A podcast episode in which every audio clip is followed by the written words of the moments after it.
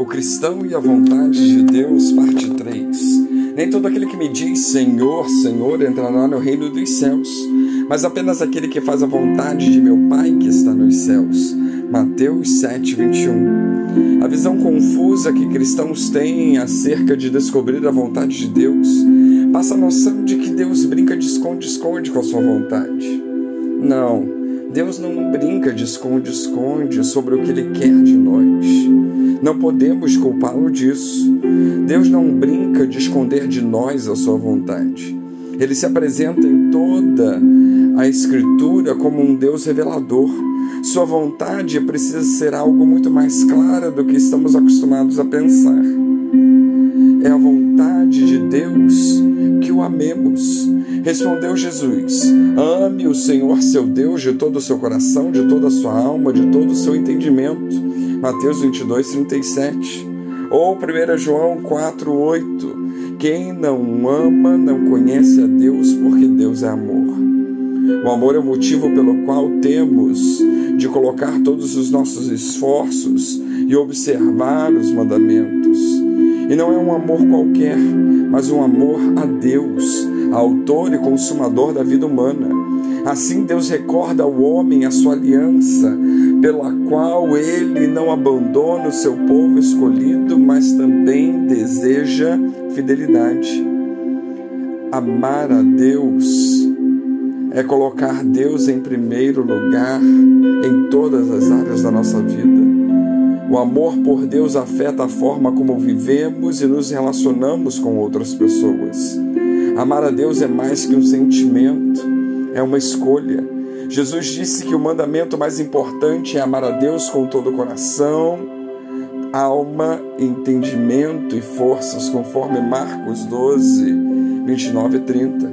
Isso significa amar a Deus com tudo que somos e temos, e está ligado ao primeiro dos mandamentos, que é não ter outros deuses, outras coisas que amamos mais que a Deus. Amamos a Deus ao amar os irmãos. Um novo mandamento lhes dou: amem-se uns aos outros como eu os amei. Vocês devem amar-se uns aos outros.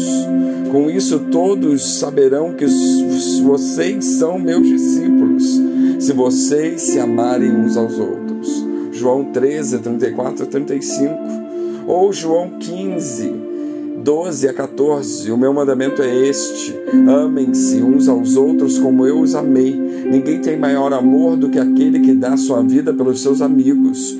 Vocês serão meus amigos se fizerem o que eu lhes ordeno. Nós amamos a Deus ao seguirmos o seu exemplo.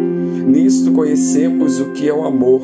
Jesus Cristo deu a sua vida por nós e devemos dar a nossa vida por nossos irmãos. 1 João 3,16. Amamos a Deus ao amarmos o próximo. Ame o seu próximo como a ti mesmo. Mateus 22, 39. Devemos ser motivados pelo amor, assim como Jesus foi. Por amor, ele deu a sua vida, multiplicou pães, peixes, saciando a fome de uma multidão. Por amor, ele curou os enfermos, expulsou os demônios e ressuscitou os mortos. Se amamos a Deus, proclamaremos o Evangelho que é poder de Deus para salvar, curar, libertar, transformar o próximo. Precisamos amar os homens, ter compaixão dos pecadores, mas jamais nos deixar seduzir pelo pecado e pelos prazeres da carne.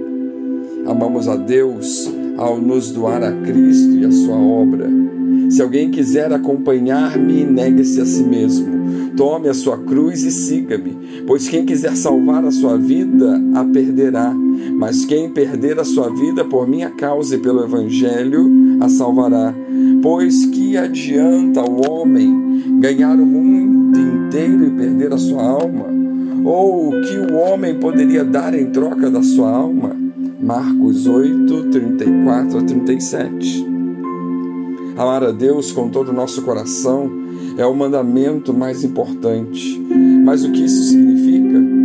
Infelizmente, temos vivido numa época em que a palavra amor tem se tornado apenas um significado de sentimento. Amar alguém é confundido com o significado de sentir-se bem com eles. Contudo, se sentir bem com alguém não constitui necessariamente um amor em termos bíblicos, pois, em termos bíblicos, amor está intimamente ligado ao fazer e especificamente de amar a Deus para fazer o que Deus quer, isto é, obedecer os seus mandamentos, a sua vontade. Amar a Deus e guardar seus mandamentos, a palavra de Deus, são coisas inseparáveis uma da outra. Jesus deixou isso bem claro. Aqueles que o amam guardam a sua palavra e aqueles que não amam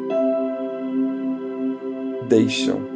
Amar a Deus, então, o maior mandamento, não significa se sentir bem sentado em um banco de igreja no domingo apenas. Porém, significa que devemos tentar fazer o que agrada a Deus, fazer o que deixa Deus feliz. E isso é o que importa e é a nossa meta diariamente. Que Deus nos abençoe.